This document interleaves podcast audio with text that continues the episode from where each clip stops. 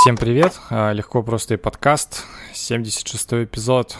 Сегодня мы вместе с Димой Кучевым поговорим про агрессию в городской среде.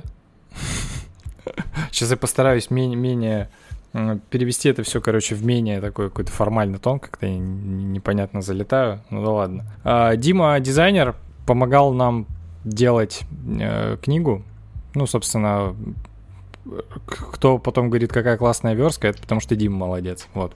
А еще Дима занимается и городским дизайном, насколько я понимаю, потому что очень много у тебя проектов э, про навигацию в городе, вот типа, чтобы это все было комфортно, удобно, вот такого плана. А еще Дима в городе как фотограф уличный написал про эту книгу э, «Все на улицу», вот такой гайд про то, как начать снимать ну, там, там много моментов, начиная от камеры, заканчивая какими-то психологическими аспектами. Мы, кстати, с тобой же для мо- моего курса про фильм года тоже разговаривали, потому, потому что бывает часто сложно начать снимать незнакомых людей, не знаешь, как они будут реагировать.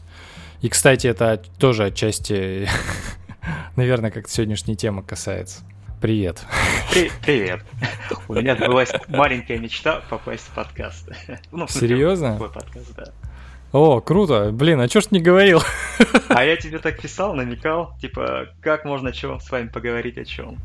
Ну нет, как бы... Э, э, у меня не было какой-то темы, о которой хотелось бы поговорить, и прикольно, что ты сам ее заметил. Я не особо делал какую-то домашку для подготовки к подкасту, то есть я ничего суперского. Это, это нормально, это да. нормально. У нас формат э, такого разгонов. Э, смотришь стендап? Ну, соу-соу. Ну, знаешь же, да, да эту да. тему про разгоны? Ага. Ну вот, типа, проблема этих всех, ну, конкретного про, про проекта разгоны в том, что когда они начинают касаться какой-то темы, в которой я более-менее что-то начитан, и они начинают строить какие-то странные предположения, совсем уж такие детские, то это меня начинает подбамбливать из серии, типа, ребята, подтяните свой интеллектуальный уровень. Но это вот такой снобизм и проявление агрессии с моей стороны, наверное. Э, короче, сейчас я как-то попытаюсь слушателям объяснить вообще, о чем речь. Изначально там несколько лет назад я узнал о таком феномене, как э, культура насилия. И то, что все мужчины представители этой самой культуры. Ну, в основном мужчины, потому что у нас вот так вот сложилось. И я долго не мог э, как-то с этим смириться, потому что я такой, ну какой я насильник? А потом я прочитал много статей, в общем, и как-то действительно понял, что я действительно как не конкретно я, а я как вот как человек, у которого больше силы, Uh, наверняка представляю угрозу для там женщин, например, или для кого-то более слабого. Просто могу условно зайти в, в маленький лифт к незнакомой девушке, это уже будет фактически таким проявлением какой-то, ну не агрессии, наверное, но такого беспокойства. Вот. И, в общем, я такой и начал искать проявление вот этой самой агрессии и насилия вообще, в принципе, везде и замечать ее, потому что та же самая больная для меня тема школы — это вот рассадник этой самой агрессии, где ученик не считается за равного, он должен обязательно вставать, когда заходит учитель, и вообще нельзя с учителем спорить, и, ну и вот так, такое всякое какое-то непонятное, непонятное подчиненное вот проявление. Вот, и не так давно я прочитал пост Андрея Мима, у него интересный Facebook, где он классные мысли публикует, вот, и он написал прекрасный, мне кажется, пост на тему того, как проявляется вот эта самая культура насилия, в городской среде с точки зрения отношения к пешеходам, например. Я вот сейчас даже абзац зачитаю, чтобы быть лучше в контексте. В России есть культ силы. У нас слабый должен сильному, а не наоборот. Вы замечали, как часто люди ускоряются на пешеходном переходе, хотя с чего бы им это делать? Мы испытываем чувство неловкости, когда автомобиль пропускает пешехода на зебре. Условно задерживаем барина, который едет по важным делам. Автомобиль сильнее, он решает, э, жить вам или умереть. Нужно быть благодарными, что вас пропустили и в благодарность ускориться. Очень много где в мире наоборот. Пешеход всегда в безопасности, а автомобилист должен слабому пешеходу чувство комфорта. Есть много городов, где э, вас по инициативе водителя пропустят даже вне пешеходного перехода, и это будет не одолжением, а наоборот благодарностью за то, что терпите дискомфорт от автомобиля. Это очень комфортная среда. Пешеход не должен бояться и чувствовать благодарность за безопасность. Ему ее должны обеспечить те, кто эту опасность создает. Вот, то есть я начал, я увидел эту историю, начал задумываться об этом, и буквально там следующим постом, ну как следующим, следующим в этой, по этой тематике увидел твой пост про язык, которым у нас э, общается городская среда по дефолту. Вот, и я такой подумал, что об этом точно стоит поговорить. Супер. Э, я чуть дополню то, что ты сказал. Э, кон- конкретно про какой пост идет речь. Э, мы гуляли с дочкой в сквере. Недалеко, ну, недалеко от дома, короче, в соседнем районе есть скверик. Сквер очень хорош. Там его как-то отремонтировали. Там довольно хорошая детская площадка. И там поставили стендик. Ну, типа, название стенда, небольшая карта.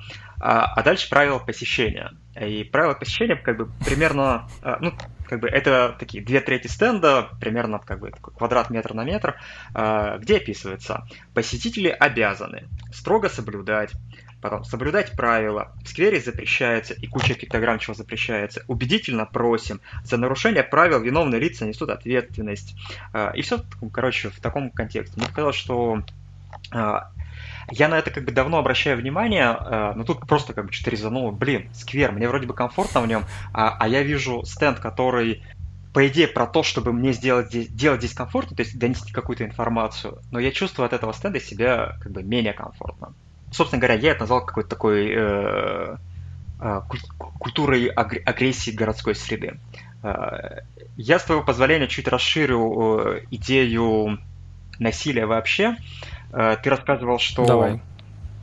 Ты говоришь, ты, ты приводишь примеры культуры насилия именно такой как бы прям с насильственной, как будто бы с активной насильственной позицией. У меня есть такая идея, что есть два способа общения, как бы идущие изнутри тебя. Один способ общения, назовем его так, деструктивно-разрушительный, не псевдоагрессия и псевдонасилие, ну такое, про разрушение. Я э, чуть подробнее сейчас про это расскажу. А второй, э, вторая штука про любовь и созидание. Я не знаю, как бы черно-белое это, если что-то посередине, у меня как бы в голове сейчас две эти штуки. Про идею насилия. Э, есть такая штука, как бы, когда во мне живет что-то, э, что, что мне, э, мне внешне не нравится, и я хочу это изменить у меня есть какое-то mm-hmm. представление о единственно правильной картине мира, и я эту картину как бы хочу получить. Э, я из своего желания получить единственно правильную картину мира э, хочу изменить людей вокруг. И вот это вот желание менять других людей, э, получить то, что хочу я, это как бы разрушение. Это как бы служение такой цели насилия. У этого может быть как бы любые там благие намерения, даже как бы какой-то хорошее внутреннее состояние, как бы это может идти из хорошего внутреннего состояния, но это как, как деструктивная идея изменить других людей. То есть они не э, mm-hmm. я правильный, они неправильные, э, я хочу их поменять. Э, как ты понимаешь, у этого есть куча положительных примеров как бы, ну, борьбы. И есть как бы вторая штука про любовь. То есть это желание видеть альтернативные точки зрения. Э, не про изменить других людей, а понять других людей научиться видеть мир други, э, глазами другого человека, увидеть, короче, другие точки зрения. Ну, да, да, наверное. Слушай, но на моем примере, э, блин, короче, бомбит меня часто от антипрививочников, например. Да, да, да, да. Это сейчас актуальная тема. Сорян, что мы как бы сейчас говорим не про тему подкаста, а про вообще. Да, это же нормально. Да, давай я сделаю, давай я тебе сделаю ремарку. Вообще абсолютно нормально, что мы будем регулярно уходить вообще в какие-то другие дебри, очень связанные, но тем не менее другие, это нормально. Актуальная тема про а, антипрививочников и прививочников. Типа, есть два лагеря, и мы себя считаем таким условно, я себя считаю, ну, я, я, поставил прививку сразу же в марте и, и считаю, что ребята, которые как бы не ставят прививку, ребят, поставьте прививку. Вот. Это как бы, как будто бы такая идея обратного фашизма. Мы правильные, вы неправильные, делайте правильно. Делать неправильно, неправильно. Типа, есть только один правильный путь. Наверное, это не окей. Как бы и для меня в этом тоже есть э, ну, некоторая как бы идея агрессии и насилия по отношению к людям, которые ведут себя не так, как я. Слушай, ну на самом деле ты вот сейчас про это говоришь, и у меня в голове складывается вот э, идея, что когда я начинаю там условно бомбить на антипрививочника, ну или, допустим, на любого другого там человека, который там, ну ладно, антипрививочника, то фактически я с ним начинаю разговаривать языком вот этих вот объявлений, а, которые, они же тоже вроде как про нормальную посыл, то есть про то, что они же не говорят, ну, короче, они говорят про то, что в этом сквере что не нужно делать, чтобы сквер оставался как можно дольше комфортным для всех. Вот, но то, каким языком они это выбирают, это такой э, стрёмный, конечно, язык. Ну, наверное, да. Наверное, в этом я примерно да, что, правда, можно с этим сделать? Ну, конечно, уличная эпистемология нам в помощь. Тут есть еще, тут есть еще один такой хитрый, э, опять отвечу не на прямой вопрос, а дополнение к, своей, к своему монологу сделаю.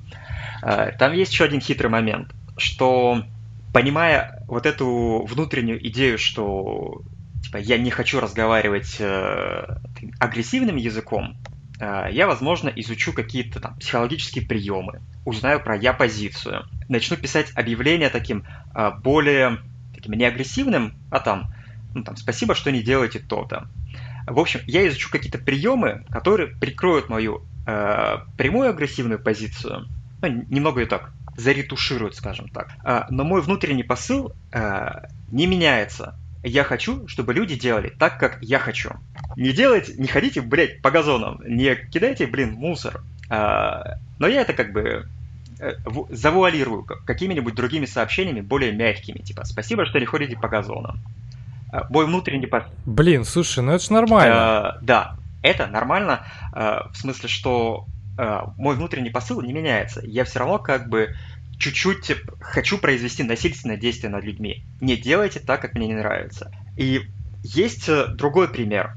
Э, пример заботливый. Про это много писал Ильяхов, э, когда учил писать объявления и приводил примеры того, как ну, короче, где-то появляется там в московском метро или ремонт в Москве на улицах. Идея примерно следующая, что здесь не курите, но и как бы проявить заботу, а где курить можно. А здесь не ходите, а где ходить можно. То есть ты, помимо того, что ты проявляешь как бы ну, заботу о каком-то пространстве, что здесь запрещено выбрасывать мусор, ты проявляешь как бы заботу о человеке, э, подсказываешь ему. То есть ты вникаешь в ту как бы проблему, вообще как бы, почему он здесь человек появился, ты ему как бы сопереживаешь и помогаешь ему найти решение, зачем он здесь появился. У меня есть пример. Давай. Э, штука в том, что под окнами нашего бара часто приходят люди и курят. Естественно, ну, это не круто, потому что там много окурков, дым летит э, в окна. Э, в общем, ну и вообще там детские организации, там курить как-то не особо классно. Вот, поэтому мы написали табличку, я, конечно, помню эти заветы про попытку помочь человеку написать, э, там, где ему можно курить, но штука в том, что организация, которая владеет этим домом, там и рядом стоящий сквер, там даже сквер, который стоял, оттуда убрали все даже урны, чтобы там типа не сидели, типа не курили. Ну, естественно, это просто стало, окурки там стали валяться вокруг. Ну, тоже странное решение. Вот, и мы не нашли ничего другого, кроме как объяснить, почему здесь не круто курить, и сказать, ребят, мы, к сожалению, не знаем, где можно курить. Вот так, такая история. Но, но это тоже как бы честная, заботливая позиция. Ну, в принципе, да, мы же абсолютно честны были. Мы же написали не потому, что мы не хотим, чтобы вообще люди там никогда не курили, не курили. Это выбор, понятно. Вот. Но мы не знаем, где. То есть, как, как, как еще с этим справиться? Ну, вот, справились таким образом. Вот. Это, слушай, это, кстати, интересная история про насилие. Я сразу стал думать про то, что, ладно, насилие, э, если взять агрессию, то есть по, сам по, по себе это вообще-то функционирующий нормальный физический механизм, который нужен для того, чтобы отстаивать э, свои личные границы, какую-то иерархию. То есть она э, существует, и без нее достаточно сложно. Потому что, ну, в общем, у всех есть какие-то там границы, и есть люди, которые любят их нарушать. Поэтому нужно как-то иногда Наверное, отсюда может появиться тоже какая-то насильственность, не знаю. Вот, это я просто не такой не ремарк, чтобы защитить агрессию. А, насколько я понимаю, что а, агрессия злость, э, оно исходит все из каких-то базовых эмоций, и как бы не бывает неправильных эмоций. Э, не бывает как mm. бы ну, как бы нельзя неправильно чувствовать. То есть нельзя запретить людям там злиться или быть агрессивными просто потому, что это естественная базовая эмоция. Но только, да, э, случается такое, что тебе как бы некомфортно находиться в какой-то среде или там э, в каком-то пространстве из-за того, что здесь вот чуть-чуть агрессивно. Появляются заборы, которые тебя как бы тебя давят. Ну, то есть в Перми супер много заборов. Заборы вообще везде. В Хабаровске а, тоже. И ты приводил пример про там, объявление в автобусе. В Перми еще такая штука, что э, у нас появился у нас хорошо занимается общественным транспортом, э, закупает новые, как бы, как, ну, типа новые автобусы, новые трамваи, и прям автобусы классные.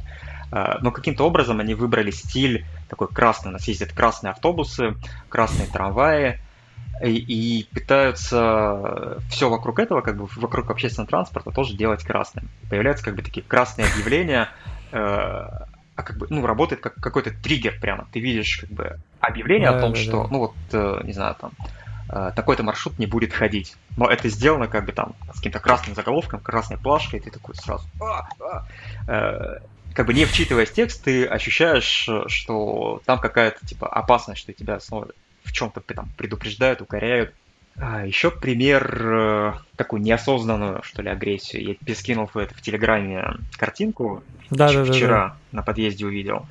Там написано, э, на подъезде написано «Добро пожаловать домой», и тут же такая красная плашка, типа «Объявление не клеить». То есть тебя вроде как бы пытаются такой приобнять, но тут же как бы в жбан тебе бах, и сразу дом чувствуешь, сразу такой, а, понятно, да, то есть такой, о, привет, все родные, да, они такие, а чё у тебя, как у тебя там, чё, чё, чё дети когда будут там, или еще какая-нибудь такая тема, а чё, чё ты худой, может, ты это поешь? Такой, да, в смысле ты не голодный? Да, это такая трансляция, конечно, я сейчас с этим активно сталкиваюсь, я просто э, достаточно травмирован всей этой историей с детства, потому что, ну, как-то так получилось, что вот такой контекст был, он был в школе, он был дома такой, типа, вот ты постоянно, э, я постоянно испытывал какие-то вот стыдливые ощущения, что я делаю куда-то не так, там, э, и потом, естественно, когда это все взрослая жизнь началась, ты, я стал как-то поменял круги, что ли, общения, как-то со, само общение поменялось, и я как-то стал от этого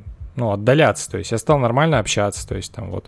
Но вот э, я сейчас хожу, доучиваюсь э, на вождение, и вот там, там вот эта вот история такая, тебя это такой флешбэк сразу, то есть ну, и инструктор там, и да ты чё там, вот какие-то крики, патерналистские вот эти вот люди в форме, эти э, инспектора, ну, нормальные люди, ну, почему они все равно позицию власти такую берут? Ну, короче, эта история меня, конечно, так, это, откидывает назад, и ты, ты не понимаешь, понимаешь, блин, почему это все так строится. Вот ты говорил про заборы, кстати, с этим э, я нашел для себя какой-то ответ, почему это стало. Потому что мне кажется, что до 90-го времени у людей мало было чего своего, и в какой-то момент, ну вот, когда начались 90-е, стала проявляться, наверное, необходимость, э, ну, очерчивать свое. И в итоге это вот в такой перекос, конечно, вылилось, когда такой, мы двор, вот у нас такой двор, мы все огородим, а вы вот ходите, вам удобно было так ходить, а теперь вот ходите вот как-нибудь так. И реально, кругом дворы, ты почему-то не можешь зайти на трени- тренировочную площадку на тренажерку, потому что у них там все закрыто, а ты типа не местный, там еще что-то. Ну, в общем, странно, непонятно и, ну так, да, тоже какое-то проявление э, агрессии, что ли, отчасти. Что делать, кстати, с э, вот дизайнерской точки зрения? Э, я даже понимаю, в принципе, откуда это наследие вот этих объявлений. Запрещено, нельзя, там, вот. Э, тут как-то даже особо-то, наверное, не интересно копаться. Ну, блин, вот так вот. Такой у нас культурный код насилия. видимо, сложился. Вопрос в том, как мы на это можем влиять и можем ли, кстати. Я думаю, что определенно можем. Во-первых, советовать всем ходить на психотерапию. Профессия дизайнера, она, в принципе, очень про эмпатию. Про то, понять, как люди думают, э, возможно, как люди чувствуют, и через это давать какие-то рекомендации. Поэтому поэтому э, хочется думать, что хорошие дизайнеры, вникая как бы в, в какую-то проблему, проводя какие-то исследования, они действительно понимают людей и, делая дизайн, хотят э, искренне помочь.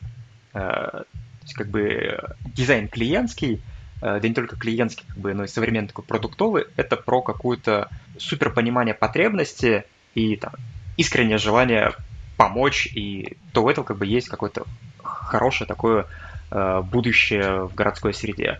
Э, насколько я понимаю, как бы я живу не в Москве, периодически там бываю и слежу, э, кажется, что как бы, Москва как город стали это как бы понимать и привлекают хороших дизайнеров к тому, что происходит как бы с коммуникацией города с жителями. Потому что проблема, проблема как бы городского дизайна в основном это коммуникация.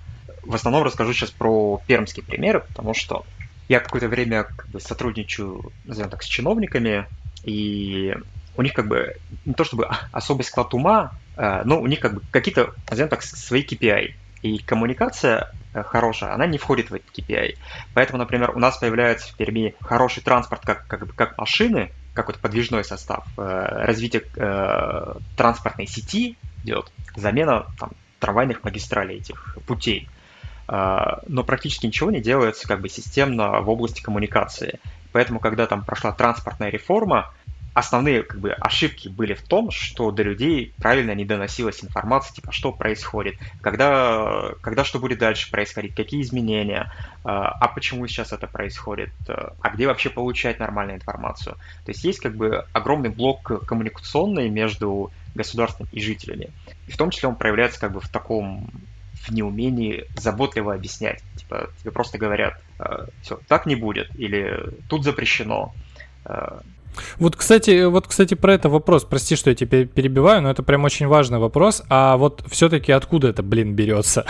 откуда, где это а, зерно вот этого, вот такого именно общения? Почему оно так выстраивается? Потому что, ладно, если бы это объяснялось просто тем, что предыдущее поколение так, так жило, и типа поколение сменится, все поменяется. Но суть в том, что я знаю очень много людей гораздо младше меня, которые работают либо на государственной службе, либо они работают дизайнерами, ну вот делая, знаешь, какие-то, ну вот так, работая над такой коммуникацией, они каким-то образом а, становятся наследниками этого, э, э, этой вот такой вот культуры странной этой э, чиновничьей агрессивной коммуникации. Вот. И не очень понятно, почему.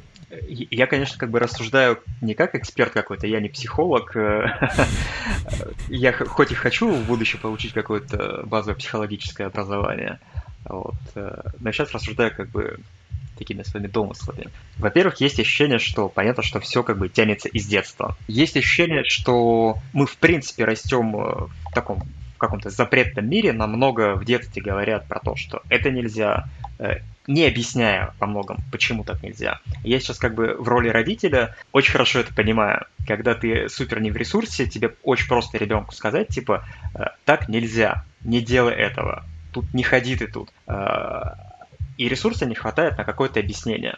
Трехлетки очень много задают вопросов, типа, а почему? А почему? А у тебя нет сил отвечать на вопросы, почему. Ты просто как бы тебе просто э, проще запретить ребенку что-то, чем объяснить. Возможно, так происходило, как бы мы вот так выросли, что в каком-то таком привычном контексте запретительном. А, второй момент, почему э, могут молодые ребята, попадая в чиновничью какую-то среду, перенимать этот язык. Э, мне кажется, что нужны какие-то огромные просто силы внутренние для того, чтобы что-то изменить. Э, и гораздо меньше сил требуется для того, чтобы просто что-то перенять. То есть э, так делали, будем так делать, э, чем задуматься и переубедить кого-то о том, что так не надо делать. Ну, у меня, да, тоже был такой пример, когда ко мне пришли за текстами авиаперевозчики частные. Я им вначале такой, ребята, вот мои тексты, я пишу просто. То есть они такие, да, норм, нам надо объяснить, что мы делаем. Я такой, блин, объяснить вообще люблю, объяснять, давайте, что у вас там это, пришли, кучу фактов э, написали, я написал, они такие потом, ну, что-то как-то по-крестьянски слишком. Я такой, в смысле? Они такие, ну, слишком просто. Нас будут читать э, там эти богатые люди, топы всякие, такие, типа, ну, что-то слишком просто, надо как-то что-то навернуть. Я такой, не, ребят, сорян, но я вас предупреждал, я наворачивать не буду. Вот, к сожалению, здесь я плохой исполнитель, не могу делать такие штуки. Это же кажется, что очень огромная нужна работа над собой, как бы над своей коммуникацией, чтобы освоить правила ненасильственного общения. Как бы э, знаешь, да, про ненасильственное общение? Ну, да-да-да-да-да, забыл как его, маршал тоже, или тоже не маршал, сейчас. Вот. Сейчас. Ну, в общем, э, ага это нужны какие-то огромные ментальные усилия для того, чтобы перестроиться в личной коммуникации на ненасильственное общение. Потом это привнести куда-то на работу, принести, э, менять людей вокруг, а потом еще как бы привносить это в среду, которую ты делаешь. Э, кажется, что это как бы не очень просто, если нет какого-то сильного лидера, который как бы это все сделал э, и как бы говорит, ребята, это классно, давайте так делать тоже. Это же еще завязано на какой-то комфортной психологической среде э, в рабочей обстановке. Я не уверен, что... Я, я не работал в гос... на госслужбе, но почему-то представляю, что работа на госслужбе не, как бы не предполагает э, комфортного психологического общения как бы, на работе. Э, комфортная среда, как бы, она подразумевает, что у тебя есть право на ошибку право ошибиться, принять ошибку просто и двигаться дальше. Есть как бы предположение, что как бы там нет прав на ошибку.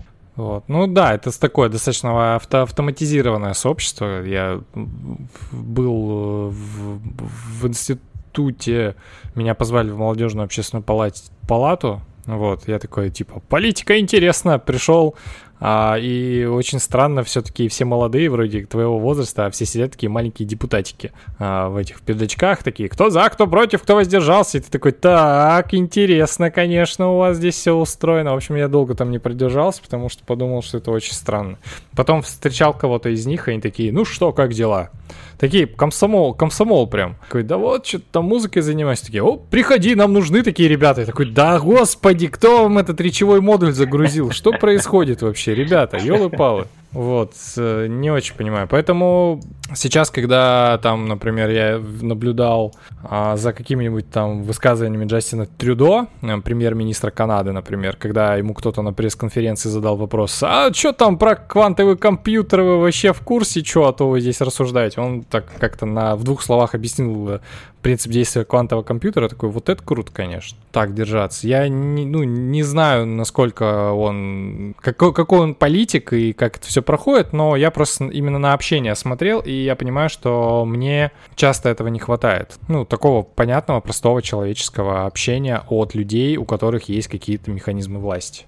Вот. Причем эти механизмы власти, неважно, насколько сильно проявляются, и у вахтера, и у лифтера, и у водителя автобуса, и у контролера, у... это все они фактически отвечают за какой-то там, имеют власть над какой-то своей частью пространства, вот. И вот хочется, конечно, по-человечески. Да, хотел сказать, что для того, чтобы так заботливо общаться, ты, наверное, должен прямо уважать собеседника. То есть писать не просто уважаемые пассажиры, а прям действительно как бы да. уважать и э, чувствовать, что как бы, они равные тебе. А то, что ты говоришь про как бы, культуру власти, кажется, что в ней не очень много уважения. Э, хочется надеяться, что если через там, энный промежуток времени э, у нас как-то сильно разовьется рынок э, психотерапии, не, не на уровне Э, супер среднего там интеллектуального класса, который может себе это позволить, а прям более-менее широко и доступно, а, может быть тут какие-то перемены будут.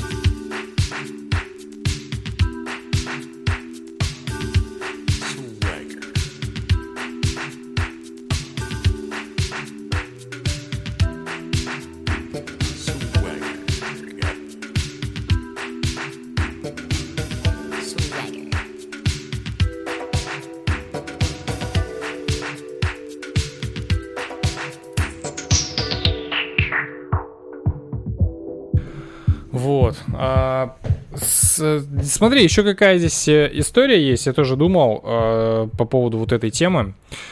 И заметил вот такую штуку, которая, мне кажется, отчасти является продолжением а, вот такого кода культуры насилия, что ли. А, у нас есть а, позиция, когда ну, все стараются как-то наебать друг друга, чтобы как-то жить. Ну вот условно, а, есть строители, которым нужно выиграть э, конкурс, ну, чтобы, естественно, заработать денег, там, прокормить семью и какие-то личные нужды там, удовлетворить. Э, они видят, что э, конкурс не очень выгодный, и надо будет где-то что на чем-то схитрить. А еще они, например, могут видеть, что э, заказчик ну, то, что он прописывает в тех заданиях, например, использовать какие-то материалы, ну, это плохое решение, потому что эти материалы, например, на этом объекте, ну, быстро придут в негодность и будет не круто. И они такие, а, а это, типа, на них пусть лежит ответственность а я заработаю, и, ну, кто-то все равно сделает, кроме меня. Мне эта позиция не очень близка, я понимаю, конечно, я понимаю про то, что ты работаешь э, в таких условиях, тебе, к сожалению, вот ты находишься в этом контексте, у тебя есть семья, и тебе нужно решать какие-то задачи, связанные с семьей, а не, а не думать о том, как это там на городе условно проявится, тем более не ты же всю эту историю начинал, не ты же это как бы э, разгонял тему. Мне очень нравится позиция а, не пропускать э, через себя зло. Ну, то есть, когда есть вот такая откровенная какая-то шляпа, там, я не буду зарабатывать на ней, потому что я знаю, что я смогу заработать на чем-нибудь там, на чем-нибудь другом. Но у меня, видишь, такая позиция, я все-таки редактор там или какие-нибудь дизайн-проекты делаю, мне легче выбирать, чем выбирать строителям, которые работают немножко по, по, по другой схеме. И, короче, тем не менее, мне кажется, что вот такая вот история про не пропускать через себя зло, она, может, конечно, как-то инфантильно отчасти выглядит. Ну, как-то по-донкихотски.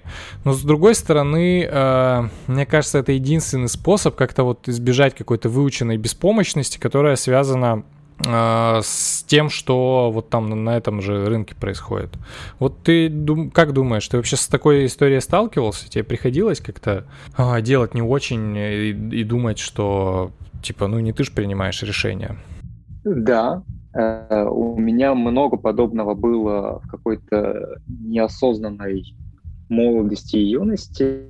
То есть э, тогда, когда я, наверное, и правда не сильно мог повлиять на какие-то решения.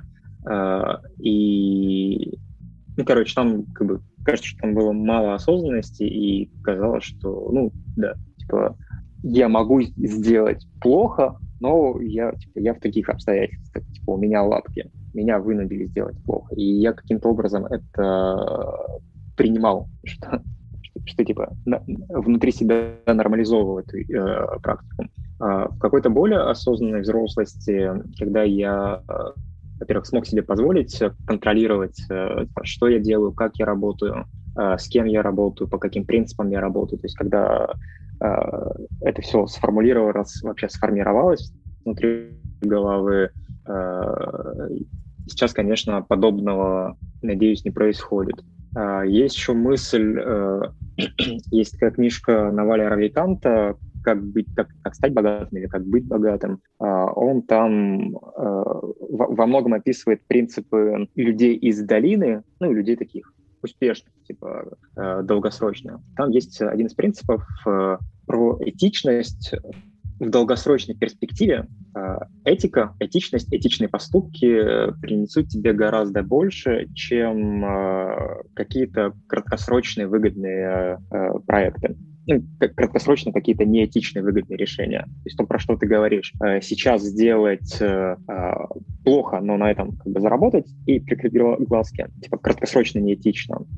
Это приносит в долгосрочной перспективе меньше выгоды, чем если я буду этичным всегда. Потому что, как он пишет, ты держишься репутацию этичного человека, принимающего этичные решения. Э, к тебе будут стремиться такие же люди, э, и, в общем, в долгосрочной перспективе э, вам даст это гораздо больше результата, потому что репутация работает по принципу сложного процента. Слушай, ну это, это классное замечание на самом деле, но здесь важно понимать все-таки, если вот не отходить далеко от, от темы, которую мы выбрали, мы же как раз говорим про, про контекст, в котором мы живем. И условно в Кремниевой долине, конечно, это работает, потому что там такие классные все, там на острие вообще технологичности, этики и, и, и зеленой э, движухи, а если ты условный э, строитель э, в Хабаровске, то и фактически твой единственный, э, твой единственный поставщик,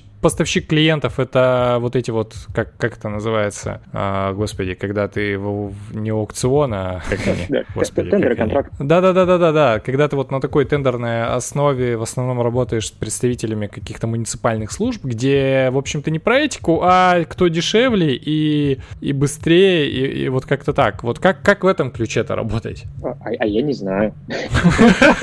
А я не знаю как работать в этом ключе. В смысле, у меня нет ответов на такие вопросы. Если тебе комфортно, ты работаешь. Если тебе это некомфортно доставляет дискомфорт, ты ищешь способ как бы так не работать. Не, работать по такому принципу, не работать в этой сфере, если тебе это как бы мучает. Как думаешь вообще, это почему так сложилась такая обстановка? Ну, имеет ли это отношение вот этот вот э, агрессивный или насильственный вот этот культурный код какой-то? Не знаю, не знаю. Э, не хочется прям привязывать его, притягивать везде, то типа вот, все проблемы где-то там, э, потому что это какие-то очень сложные системы, очень, очень сложные системы, короче, почему так, так сложилось. И наверняка сложилось это типа, не за какой-то проме- короткий промежуток времени. А вот вы когда делали э, навигации все, вот, там не было таких сложностей? Э, у вас был какой-то изначальный заказчик, или вы сами такие подумали, блин, классно вот для вот, вот этого вот пространства сделать? Если это второй вариант, когда ты сам решаешь, что сделать, то, в общем-то, ну, сложно, что кто-то будет диктовать тебе там, условно, как, как это должно быть. А, мне повезло, э, в этом смысле мне очень сильно повезло, что я работал э, с двумя департаментами, с управлением по экологии и природопользованию и с пермским лесничеством. Для понимания, как бы это экологи. Э, экологи, которые очень сильно рдеют за то, чтобы в городе было больше зеленых пространств, в городе было больше комфортных пространств, и они как-то очень-очень искренне хотят э, сделать классно. И мне повезло, что эти люди доверились, то есть они прямо честно как бы говорят, что мы пришли к тебе, потому что мы тебе доверяем, типа нам кажется, что ты сделаешь хорошо и сделай. Э, и то, что я сделал, то, что мы делали как бы по навигации, не, не могу говорить я, мы делали. Вот. Э, в одном проекте это внедряется, потому что люди видят в этом ценность и знают, что видят, что как будет, будет лучше, и мы это внедрим, и будет еще лучше. А в другом проекте кажется, что на словах ценность была видна, и то, что мы делали, как бы, давало как бы хороший отклик. Но дальше пилотного проекта, дальше пилотного внедрения э, как бы ничего не произошло. И то, что происходит сейчас, э, просто как будто э, ничего не было, то, что мы делали, как будто ничего не было. То есть... А почему, почему так сложилось? Э, я не знаю, почему так сложилось. К сожалению, меня не хватило, не хватает ресурса выйти в диалог и как бы просто разузнать и я начинаю додумывать из-за этого. Мы внедрили пилотный проект, и предполагалось, что потом будет еще какой-то дополнительный конкурс на производство, и это появится по всему городу. Но прошло, по-моему, два года почти, и то, что появляется по городу, кажется, что просто не опирается на то, что мы делали. У меня есть предположение, что мы делали э, либо не то, что надо, либо выдали в каком-то не том, не в том удобном способе, с которым ну, как бы удобно работать. Типа мы это выдали в формате шаблонов, руководства, и вот то, что как бы дизайнеры любят делать, и, и с этим, возможно, столкнулись люди, с которым с этим неудобно взаимодействовать, с какими-то шаблонами в определенном формате, э, с прописанным руководством, в которое нафиг никто не заглядывает. И, и это как бы наша большая ошибка, что мы делали именно так сделали привычное для нас, для нашей среды, какой-то продукт привычный для нашей среды в тот момент. А, и не задумались о том, как с этим будет, кто и как с этим будет реально работать. А, может быть, причина в этом. Но хочется верить, что она не в том, что мы сделали что-то плохое, и в этом нет ценности какой-то. Скорее всего, просто непонимание, как с этим работать. Ну, то есть я на своем опыте знаю, что даже было несколько коммерческих проектов, когда ты делаешь, вы обсуждаете, но когда ты, я не знаю, у меня это было, когда не докапываешься до настоящей боли человека. То есть, э, или тебе кажется, что ты докопался, начинаешь делать, и оказывается, что это вообще не то, и он такой, просто не обращая внимания на это. Вот, там, вообще это ни, никаким образом не использует. Ну вот, такое бывает, конечно. Я, я предполагаю, что в том проекте с навигацией у меня произошло примерно то же самое. Мы делали э, то, что о чем мы договорились, в том, что и мы, и клиент видели большую ценность э, внедрить классный проект э, навигации. И не продумали как бы следующий шаг. Типа, кто это будет делать, э, откуда появятся деньги на то, чтобы это все делать. Э, мы, как исполнитель, э, кажется, про это думать, э, ну, не то чтобы не должны, но мы предполагаем, что э, думать об этом немного на стороне как бы, клиента то он знает, как бы, что с этим проектом будет дальше. Мы как бы uh-huh. можем высказать какие-то идеи о том, что об этом бы хорошо подумать, но как бы решать за клиента мы ничего не, можем. Возможно, произошло то, что э, мы выдали инструмент, которым люди не хотят пользоваться, им привычно пользоваться чем-то своим привычным. Э, и они продолжают им пользоваться, а поскольку это, не знаю, у меня такое предположение, как это работает в госсекторе, что можно потратить деньги э, и не супер отчитываться, а что с этим потом было дальше. Mm. Типа проект, как бы проект внедрен, проект принят, все по контракту сделано честно, не придраться, а, про, а, как бы, а внедрение этого проекта, на что потрачено там полтора миллиона налоговых средств, с этим вопросом как бы никто не приходит. Да, да, да. Типа, а зачем делали, не очень понятно, да. Вот читались, как бы это его.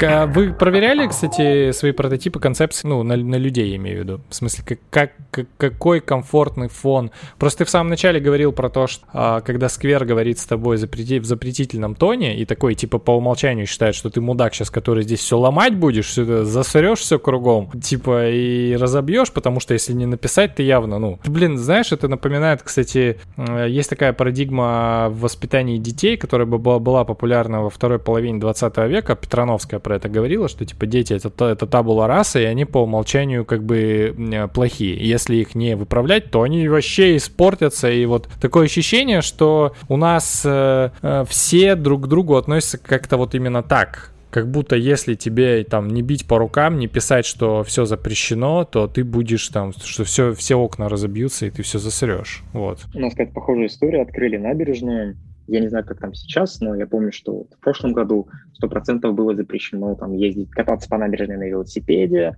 потому что слишком много, что-то слишком много велосипедистов, мешаете гулять. Ну, это тоже как бы все скейти, э, там, покататься на лонгборде просто, а просто негде в городе. У тебя открыли общественное пространство, а, а тебе там нельзя кататься. А где тебе еще кататься, когда как бы сорян, как бы тротуары не, не супер подходящая.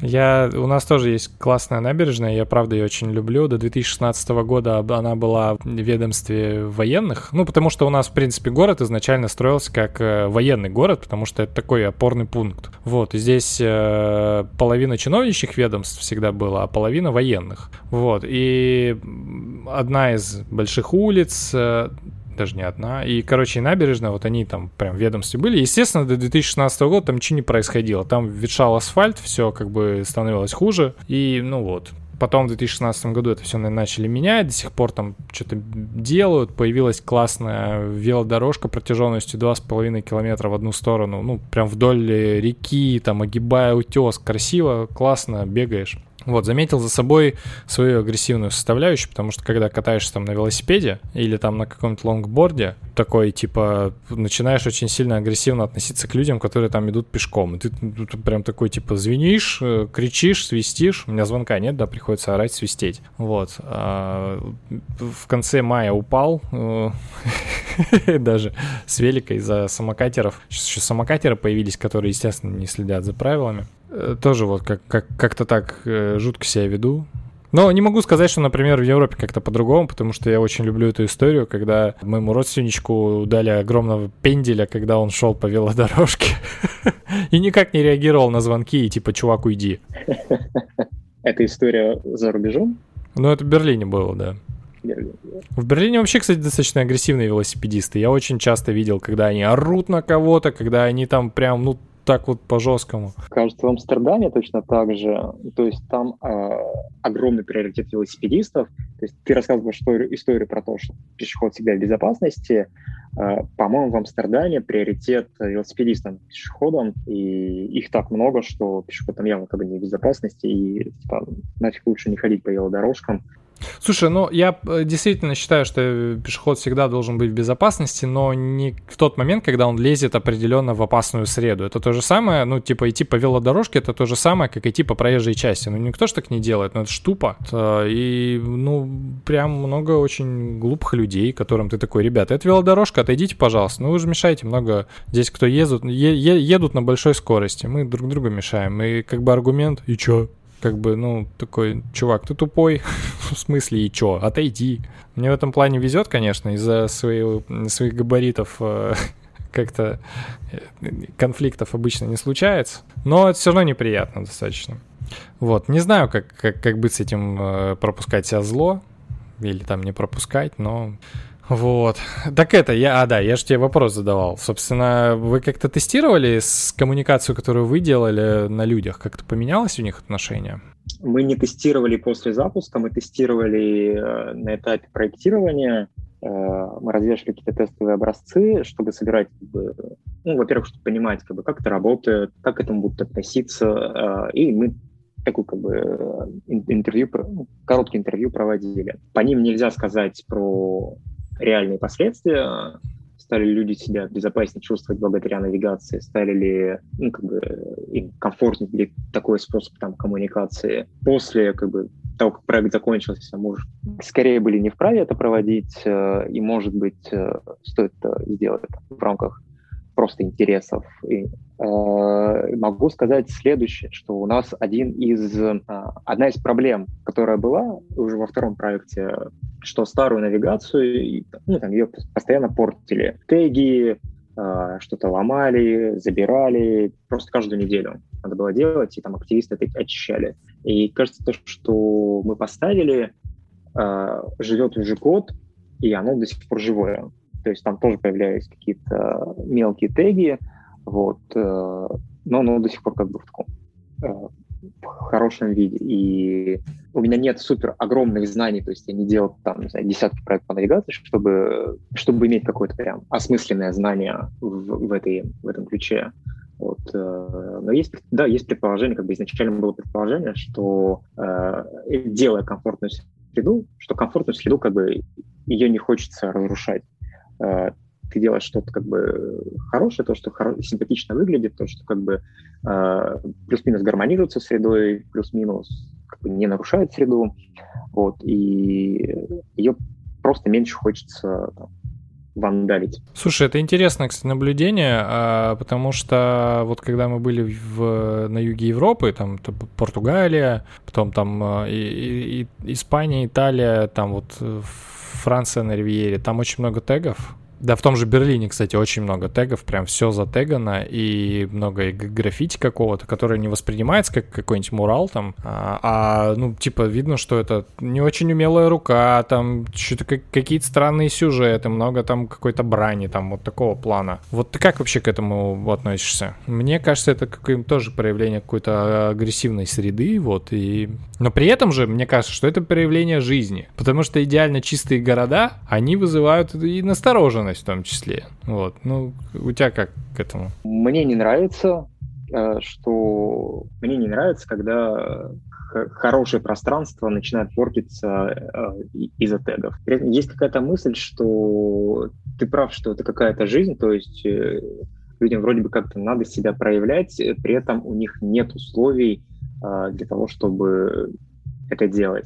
То есть они это делают наверное. Опять-таки, я ничего про это не знаю осмысленно, а, но кажется, что они это делают не из какой-то прям злобы испортить, навредить, просто куда-то вытесняют эту энергию, и потому что как бы ее больше некуда вытеснить. А, возможно, это делается из какой-то осмысленной злобы, потому что есть эта злость, агрессия, и ее как-то э, не получается выплеснуть естественным путем, ну, в виде там спорта, не получается в виде какой-то там драки настоящей. А агрессия есть, ее хочется выплеснуть, и получается как бы такой вот порчение пространства. Кстати, сразу вспомнил э, разговор Дудя с, э, господи, с этим солистом Animal Jazz, Оказывается, он э, коллекционер э, граффити. Ну, не коллекционер, он, в общем, за, занимается всей этой историей, и у них часть э, диалога была в Рио-де-Жанейро, если я не вру. И он его водил по знаковым местам и показывал, что, например, часто а не, не часто. Там, короче, есть какое-то место, в котором э, муни- муниципалитет, люди из муниципалитета такие, типа, сказали, ребята, вот э, часть на заборе, вот прям такой place, вот место, вот где можно делать, что хотите. И из этого, ну, получилась достаточно интересная история. То есть, фактически, когда есть очерченный контекст, когда налажена коммуникация с, вот, с ребятами, получается даже из э, вот такого, ну, такого какого-то Э, спонтанно-импульсивного подхода к рисованию на, там, на стенах получается какое-то произведение, ну, высказывание. Вот. В Перми есть огромнейший просто проект, который, по-моему, лет 10 уже, э, называется «Длинная история Перми». Э, в Перми очень-очень много заборов, вот этих вот ПО-2, которые как бы выстроены прямо там километрами э, вдоль там улиц. Э, и в какой-то момент вместе с Музеем современного искусства, Музей современного искусства стал привлекать художников в рамках проекта «Длинная история Перми» э, разрисовывать э, вот эти ужасные серые, ну не ужасные, как бы вот серые заборы. И uh-huh. в Перми сейчас, и это длится уже 10 лет, то есть э, проект прям продолжается каждый год, э, как бы собираются художники, разрисовывают заборы. Э, сейчас в Перми очень много таких э, заборов, разрисованных очень хорошими художниками. Там уличные художники есть, ну, просто как бы художники. Супер интересная графика появляется на заборах. Как бы не только граффити, а, в смысле не граффити, а именно такое искусство. И это классная прям история про работу с таким агрессивным, кажется, пространством, заборами, а делать его более дружелюбным и привлекательным. Вот, конечно, было лучше, чтобы этих заборов не было. И, например, в Екатеринбурге, по-моему, недавно писали про это, что в Екатеринбурге какая-то программа... Э, Дез дезаборизации?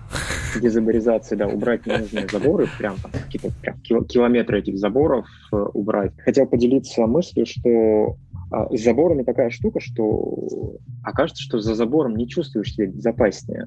Это личное, личное ощущение, что забор не, как бы не добавляет тебе чувства безопасности и комфорта, а уж тем более как бы глухой забор. Особенно если еще вышки по периметру. Ну да, а же, а это же история вполне э, такая легитимная, то есть когда у тебя стоит забор, а сверху еще колючка намотана, чтобы, ребята, вообще не лазайте. То есть э, стройки огораживают, просто какие-то кооперативы э, или там производственные предприятия с колючкой. То есть ты прям по городу просто ходишь, вот у тебя забор, колючка, никаких вышек не надо. Слушай, ну я понимаю, откуда это идет. Это все-таки история сложная. 90-е, там вот, вот такого плана. Я помню, кстати, даже мы, я подарил, помню, другу школьному на день рождения сборник каких-то анекдотических историй про э, веселого чувака, который очень лихо пиздил со своего завода что-то на протяжении 60 глав. То есть каждая глава это что он в очередной раз спиздил. И там типа, э, как он какой-то бензин вывез, прицепил э, цистерну к какому-то там трактору, в общем, я не помню все эти махинации, но там вот так и все такие, ох, какой ловкий чувак, типа, как напиздил. Потом какой-то спирт э, в презервативах мотал и проглатывал, ну, это вот, типа, по мотивам Чункинского экспресса наверняка. Вот. И ты понимаешь, что, наверное, это вот такое наследие осталось, вот, и этот куль- культурный код, он того, что э, спиздят и обманут, он до сих пор как бы есть, хотя жизнь-то на самом деле поменялась, вот. В Хабаровске сейчас активно э, работают над э, программой обеспечения безопасности движения в городе, а это значит, что появилось очень много, как эти перекрестки П-образные называются, где ты не можешь перейти из одной улицы на другую, то есть там с одной части забором огорожено. В общем, тебе надо сделать сколько? Раз, два, там два или три перехода через светофор, чтобы попасть на противоположную улицу. Ну, то есть, вот. И у нас весь э, город начал обрастать постепенно вот такими небольшими заборчиками, которые на самом деле наверняка помогают при авариях и э, берут на себя часть э, удара, то есть не давая там автомобилю, например, куда-нибудь вылететь. Я понимаю, как это работает, но это не очень классное эстетическое решение и выглядит так себе.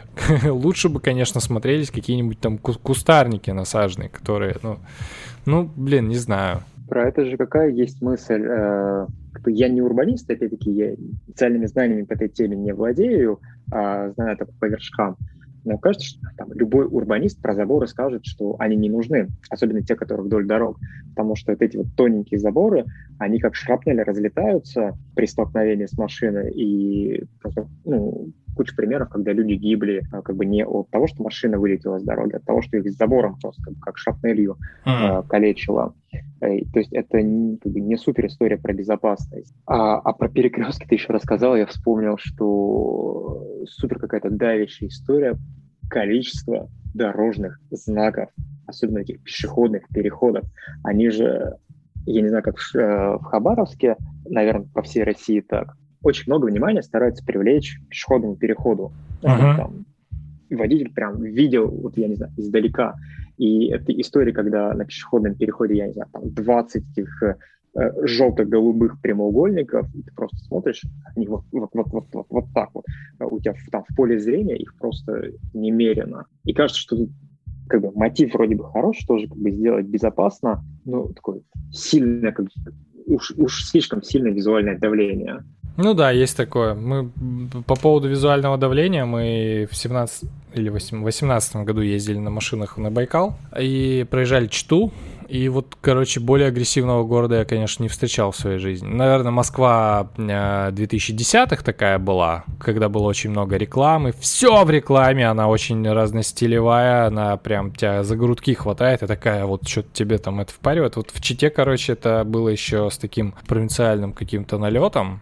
Надеюсь, сейчас там все поменялось, но когнитивная нагрузка была очень великая, конечно, из, просто из-за количества какой-то рекламы непонятной, да. При этом, блин, забавно, но я очень люблю тот же Гонконг или то и то же Токио, в котором, ну, куда уж больше визуальной информации. Я не знаю, может, дело в эстетике, в стилистике, но хрен знает. В каком-то дизайнерском чатике недавно обсуждали про, как бы, про азиатскую рекламу, что у нее плотность информации выше, э, в принципе, сам набор э, иероглифами, он как бы плотнее гораздо, поэтому ты можешь себе позволить как бы более блочно верстать, э, более плотно, и там как бы плотность как бы, информации на единицу пространства в разы выше, чем у нас, э, или там, э, чем в Европе. Вот. А, но потом вспомнили примеры, что, в общем-то, а, вот мы, мы рассуждали на тему, а, окей ли им там, как бы есть там, просто они привыкли так, или это прям какая-то особенность, э, для них это нормально так воспринимать информацию. А, может быть, они просто как бы уже стали толерантны к этому визуальному шуму. Вот. А, толерантны ли мы сейчас к тому как бы обилию? У нас же тоже на остановку приходишь, там как бы объявления вот так вплотную, вот они все вот как бы так налеплены. А, стали ли мы толерантны как бы к этому но какие-то общие представления о том, как устроен дизайн, вроде бы подсказывают, что э, не должны быть, что как бы что азиаты не могут, э, не должны, что им не должно быть с этим комфортнее как бы взаимодействовать просто от того, что они привыкли, что... Ну, да. То, что только от того, что они азиаты.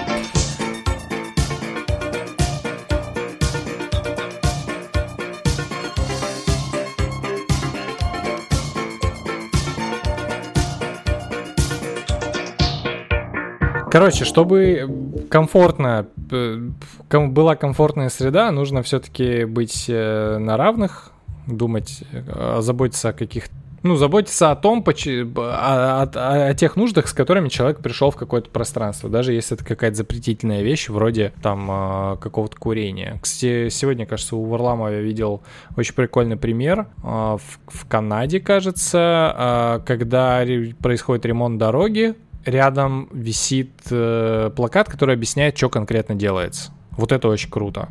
Это очень круто, потому что, с одной стороны, это делает тебя полноценным жителем города, с которым считаются. Ну, то есть не вы здесь ходите, мешаете, и вообще, что, куда папа мы тому пошел. Почему-то у меня сейчас такая ассоциация сработала. Вот. А в смысле, вот, ребят, мы тут делаем, все для нас, вот, смотрите, как классно. Вот такое, конечно, круто. Сегодня тоже проходил мимо асфальта, ну, в смысле, меняли асфальт, э, асфальтное покрытие, и заметил, что у нас не принято заботиться о вспомогательном пути. Ну, то есть ты идешь, меняют асфальт, и ебись ты конем, типа, ну, хочешь, пройди вот по грязи, хочешь, выйди на дорожную там эту, типа, а, а, а как? Вот это что же проявление вот так, такого мышления, мне кажется. Вот не очень понятно, почему об этом не думается. Может быть, что-то произойдет. Э, э, такая, короче, последовательность мыслей. Ты сказал, про, про, рассказал про Канаду, что там комфортно, что, что там нормальным языком объяснять, что происходит. А, я столкнулся, когда мы переехали, мы купили квартиру, переехали, у нас очень классная ТСЖ. Классность его мы примерно понимаем так, что нам э, всегда очень хорошо объясняют, типа, что происходит. Нет горячей воды, потому-то появится тогда-то, или там в доме происходят такие-то работы, ходите вот так-то. У нас всегда есть хорошие объявления, появляются они в чатах, э, просто по подъездам развешивают. Э, и ты как бы такой, типа, вау, вау, типа, вау, типа, вот так вот бывает.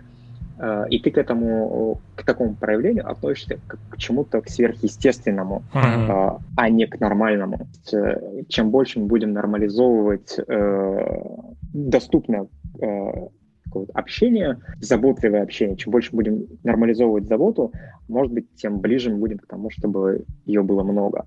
А пока мы говорим, что вот это плохо, вот это ай-яй-яй, а вот так вот делать нормально, это вау, это, это не вау, это просто как бы так делать нормально и естественно. Ну да, я знаю пример э, чувака из редакторского чата, когда он э, в подъезде Э, менял объявление. Ну, то есть он брал, срывал объявление, которое оставляло ТСЖ вот этим непонятным языком, вот, переписывал его и, ну, вешал нормальным, понятным. И я что-то так... Я, ну, не менял конкретное объявление, я просто для себя фотографировал, для себя переписывал и уже на мониторе видел, насколько, конечно, посыл сильно меняется. Такая, так, такая тема. Насколько бы, конечно, это все было комфортнее и приятнее. Вот. Ну, я не знаю, почему у нас такое настороженное отношение друг к другу, другу, и наверняка здесь вообще можно затронуть вот эту историю о том, что в России никто не улыбается. И если ты там идешь, типа, улыбаешься, ты долбоеб какой-то, и вообще что с тобой что-то не так. Наверное, это тоже сюда крепится отлично.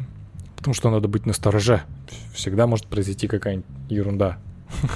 А ты не писал подкаст ни с каким психологом на эту тему?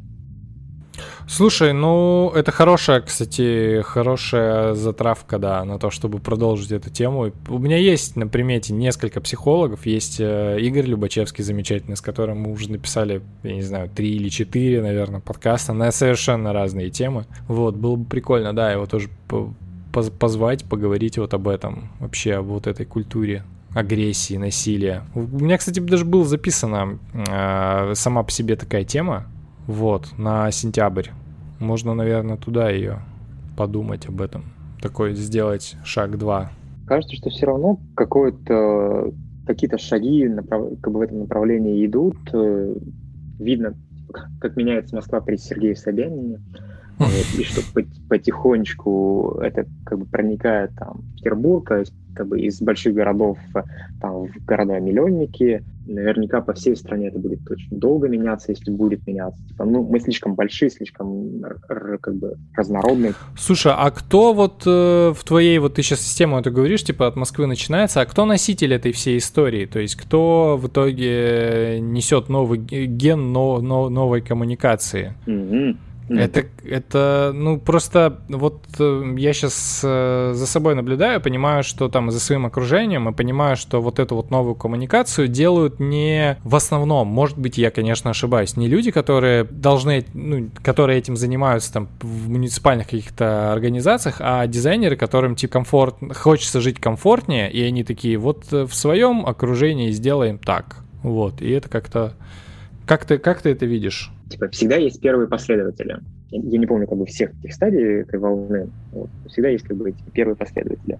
А, наверное, первые последователи это всегда дизайнеры, которые как бы, занимаются этой средой, дизайнеры, архитекторы, они более чувствительны к изменениям, а, к тому, что как бы какие инструменты дает рынок. А, потом как бы есть пик массового внедрения, массовое внедрение возможно только, ну, по крайней мере, в городах, кажется, что это возможно только через э, государственные институции. Вот. А они работают пока кажется так, что типа, чего они там в Москве сделали? Типа, о, вон какие тенденции в Москве, надо быть как бы, надо следить, не отставать от Москвы. И это один из способов э, вот, работы дизайнера с с такими департаментами, как бы им так аккуратненько подкидывать. Смотрите, э, вот в Москве вот сейчас так вот на транспорте работают. Это такая вот передовая тенденция. Как бы давайте, может быть, будем как Москва, и, типа, или будем первыми, кто стал делать как Москва. Э, при этом очень плохо работает э, коммуникация типа «смотрите, в Европе вот так» или «смотрите, в Штатах вот так». Очень плохо работают э, вот эти перекрестные примеры зарубежные. Ой, слушай, это у меня даже примеры жизни есть. У нас вот э, рядом с баром есть э, территория, которая уже не наша, ну то есть мы, окна у нас выходят на сквер.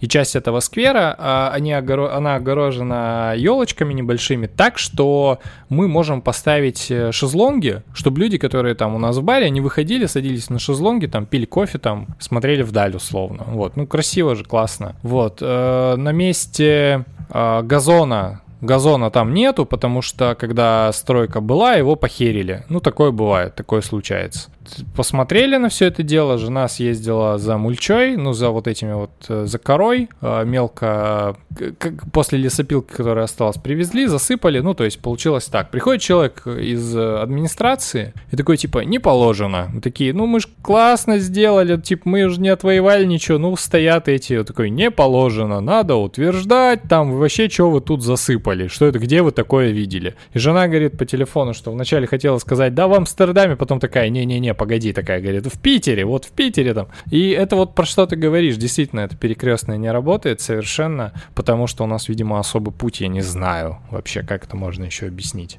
Э, и да, я не знаю, как ускорить вот это. Москва же при этом мне кажется, что в Москве это вполне неплохо работает. Они мировую какую-то практику очень быстро как бы перетягивают, потому что а, ну, у них такой вот способ борьбы за внимание, они борются там, с мировыми столицами. Вот. А, а как бы Пермь, Пермь как бы...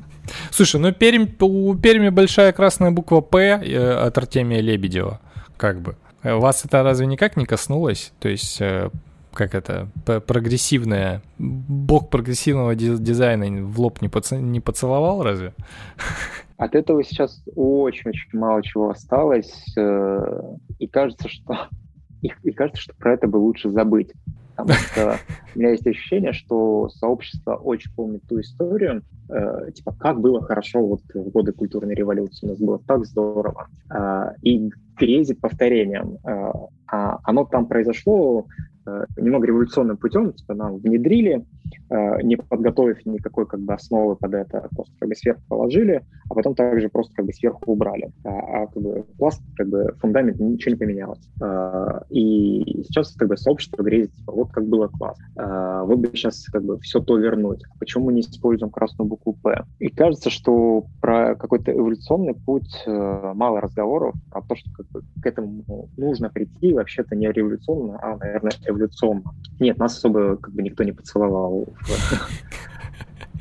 Э, а, видишь, э, в Перми есть э, мне видится, что в Перми есть большая проблема. У нас нет каких-то базовых институтов. У нас нет архитектурного института, который бы готовил архитекторов. У нас нет никакого института дизайна или чего-то близкого к этому, который бы выпускало профессиональных дизайнеров. И и поэтому он, дизайнеры, которые появляются в Перми, они во многом самоучки, во многом такие вот пришедшие в профессию. И у нас не так много, не хочется сказать, что мало, не так много по-настоящему профессиональных ребят. Э, это кто-то вот еще остался со старой школы, новых появляется супер мало.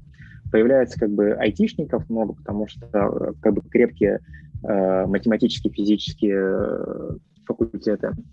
Вот. В этом как бы да.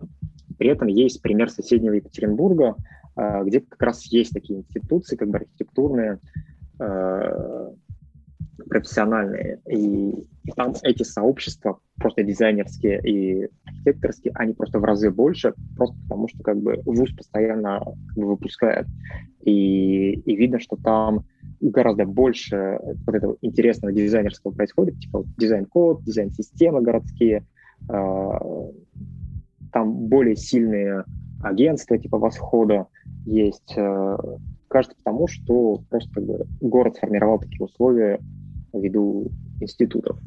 Слушай, это прикольно, потому что я сейчас думаю о Хабаровске, и мало того, что у нас э, не очень хорошо с институтами, ну, они есть в смысле, но они явно не про современную эстетику, не вот про вот это все, а сейчас в Хабаровске фактически нет дизайн-студий которые делают э, актуальный продукт. И если, например, несколько лет назад, там еще в десятых годах, у нас было две крепкие дизайн-студии, которые брали на себя роль как раз этих институтов, потому что люди, которые там занимались э, редактурой, ну, учились на редактора, например, и дизайнера, могли туда прийти, окунуться в реальную жизнь и начать что-то делать реальное руками для конкретных заказчиков, э, а не вот там не институтские какие-то задачки. Вот, то сейчас даже этого нету как бы я вообще даже не знаю новых дизайнеров. Ну, то есть они наверняка, конечно, они есть, куда они денутся. Ну, все много чего делают. Сейчас, наоборот, появились даже инстаграм-дизайнеры наверняка. Это такая, да, шутка. Вот. А, но если нету даже студий, которые это все делают, то очень странно, правда, от города ждать каких-то изменений в а, такой вот коммуникации с э, простыми жителями. Типа, откуда ее ждать тогда? Вот, не очень понятно. А, а ведь это какая-то большая такая связанная вещь. А, в Перми есть очень хорошая школа дизайна «Точка». А, она открыта тогда еще во времена... Э, не открыта, как бы школа старая, как бы это простая общеобразовательная школа. Вот, э, стали появляться специализированные школы, типа там, школа с уклоном в английский язык, школа с уклоном там, в IT-шку. Вот у нас появилась школа дизайна. Ее э, переформулировали вместе с Аркеном Кагаровым когда-то. У нас есть классная как бы школа, где э, детям вместе с э, математикой, физикой, русским языком преподают дизайнерские специальности. Не специальности, как бы предметы. Вот. А, и там невероятно классные вещи делаются уровня как бы Баухауса. Mm. Но штука в том, что после 11 класса а ребятам некуда пойти. А, в Перми им некуда пойти. И они уезжают. И мы супер много как бы, кадров теряем просто потому, что ребятам некуда дальше пойти после школы. А, примерно то же самое происходит э, просто с дизайнерами. Есть импульс на развитие дизайнера, но ему в Перми э, некуда прийти, некому больших ребят осталось немного, те, которые могут быть э, наставниками, кураторами, коучами профессиональными э, в городе. И, и, конечно, как бы ребята перетекают в другие большие города, там, там, где как бы это можно найти. Как будто бы коммуникация не, не, недооценена как, ну, как будто бы ей мало внимания уделяется, мне так кажется. И это вот это как раз э, напрямую касается той темы, с которой мы, собственно, зашли про агрессию в городской среде, когда а, люди, которые молодые, которые моложе там условно приходят и начинают транслировать вот этот вот кан канцелярит, а, потому что так принято, ну, типа, откуда, как, откуда им какие другие примеры брать? Э, что, вот ясно, понятно, или пиши сокращай, что ли, должно спасти Россию? Коммуникацию России вообще? Ну, как бы нет. Это так, типа, не работает. Блин, ну да, вот с одной стороны, конечно, не хватает все-таки заботы по отношению к другим людям. Такое ощущение, что как будто бы многие мыслят, что вокруг живут быдло вообще. Зачем что-то объяснять? Зачем там типа это? Вот так сказали, делай. Положили тебе, по... ну ешь, что положили. Ну, как-то так не знаю, флешбеки. Возвращает регулярно. В счастливое детство. Школьное. Я ходил, у меня нет мыслей. Нормально. Ладно, давай тогда к рекомендациям что-нибудь. Э, это тема, которая требует продолжения. Я думаю, надо еще будет собраться, э, позвав еще, еще кого-нибудь э, сюда же. Вот. И как-то, может быть, продолжить. Может, еще какие-нибудь у нас э, мысли появятся. Так, так классно все равно как-то обозначили.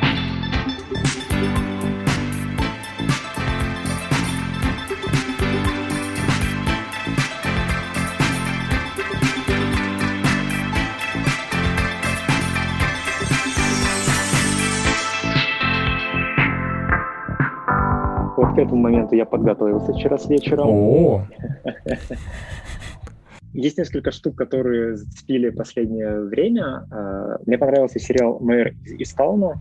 Закончил смотреть позавчера, что ли, и прям хорошо снят, э, хороший сюжет, какая-то хорошая проблематика. Э, простой такой сериал про и детективную историю, и про людей. Смотрится, в общем-то, на одном дыхании. Э, мне недавно подарили, скажем так, Polaroid, точнее, ну, Fuji моментальной печати. Я для себя как бы заново открыл моментальную печать, и просто какие-то невероятные ощущения. Я не знаю, в моей жизни этого не было никогда. Я снимал на пленку довольно много, но как бы вот этот момент э, моментального как бы проявки э, дает просто невероятные ощущения. Uh-huh. Вот. Еще хотел поделиться книжкой «Современные деревянные дома» современный деревянный дом, по-моему, современный деревянный русский дом, порядок слов не помню. Это издание, которое выпустило э, «Гараж», выпустили с Николаем Малининым, по-моему. Николай Малинина книга. Про архитектуру, про архитектуру деревянных домов. Современная речь, там, по-моему, 100 примеров э, классных деревянных домов. Это очень-очень красиво. Mm-hmm. Про это еще сказать. Как бы как описать деревянную архитектуру. Ну хорошо, э, чек, чекнем книгу, конечно, это прикольно. Вот, кстати, про Баухаус хотел тоже добавить. У нас э, мы писали как раз э, вот предыдущий, один из, короче, последних эпизодов, где мы говорили про Хабаровск, про феномен дальневосточности, вот, и оказалось, что город Биробиджан, который строили для, ну, как еврейскую автономную область, то есть для евреев фактически, там на иврите много чего написано, а проектировал второй директор как раз Баухауса, ну, то есть он прям приезжал, и там первый его проект именно города, кажется, не сложился, то есть там какие-то части остались, а вот часть вокзала железнодорожного, ну, прям старая, она еще есть, и то есть я вначале просто сокрушался о том, что типа Хабаровск, жопа мира, вообще как все далеко. А оказалось, вот второй директор как бы Баухаус, на минуточку. Вот, прикольно было. Это, это, это, большая история про то, как э, немецкие дизайнеры и инженеры и архитекторы приехали в Советский Союз по приглашению. Вот, э, и Ханнес Майер, и его его команда очень много чего построили. Там Магнитогорск, что-то в Челябинске, по-моему, в Перми у нас э, у нас много домов построено по его проектам, mm. районы. Ничего себе успел. Э, да, и у нас сейчас у нас есть общежитие, построенное по его проекту, которое признано уже аварийным, его вроде как СОСу признали, но тут что-то все всколыхнулись, типа вот связь с, с известной архитектурной школой, э, вроде как бы, может, сохранить бы надо, а вроде пока что не снесли. И на, и на том спасибо, да. Читаю сейчас «Авиатора» Водолазкина, очень нравится. Там, как, там история про то, что человек просыпается в палате и не помнит, кто он, а потом выясняется, что он немножко из другого времени. Ну, короче, интересно про связь времен, про общение, вот про это все, про коммуникацию есть. Вот, пивко. Чуть как сейчас у нас в Хабаровске такая аномальная жара, что ничего-то алкогольного пить вообще не хочется. То есть у нас реально уже третью неделю 36. По ощущениям, ну, сейчас, говорит, 39 уже, но утром там или в обед там было 42. Вот, это жопа. А я никогда с кондиционером так не жил прям. Ну, то есть всю ночь, весь день, это прям вообще но последнее вот э, я какого вот 23 наверное, да, пробовал. Очень плотный стаут. Зачем я его выбрал, не знаю. Но мне понравилось. Если пьете, э, имперский пастырь стаут, ну, пастырь кондитерский такой, Endor 4 от Lux in Tenebris, вот. Короче, если любите стауты, в которых ложка стоит, то он там 35 плотности из, из 40 возможных. То есть это очень такая э, сиропно-какаошная тема. Вот, ну и если так финализировать о том, что сегодня говорили, то что, коммуникация важна, а забота тоже, вокруг не быдло живет, елы-палы. Надо как-то заботиться друг о друге, писать э, не формально уважаемые, а типа, ну, попытаться понять, помочь людям. Вот, наверное, так. Черт его знает, сложно это все. Хочется, чтобы было вокруг больше заботы и поддержки друг друга, потому что поддержка дает очень много сил, в том числе для того, чтобы э, приносить какие-то изменения, в том числе в окружающую среду. Э, если есть сообщество профессиональное, которое может без критики поддерживать и помогать, возможно, найдутся силы для того, чтобы менять окружающую среду. Среда сила. Приходите во вторник. Господи, блядь, кал каламбуры, блядь, не шутки, не, вообще не мое. Э, Дим, спасибо большое. Э, как будем продолжать э, эту тему ну, я тебя обязательно еще позову. Вот, так что будем еще говорить, это важно. Давай, пока.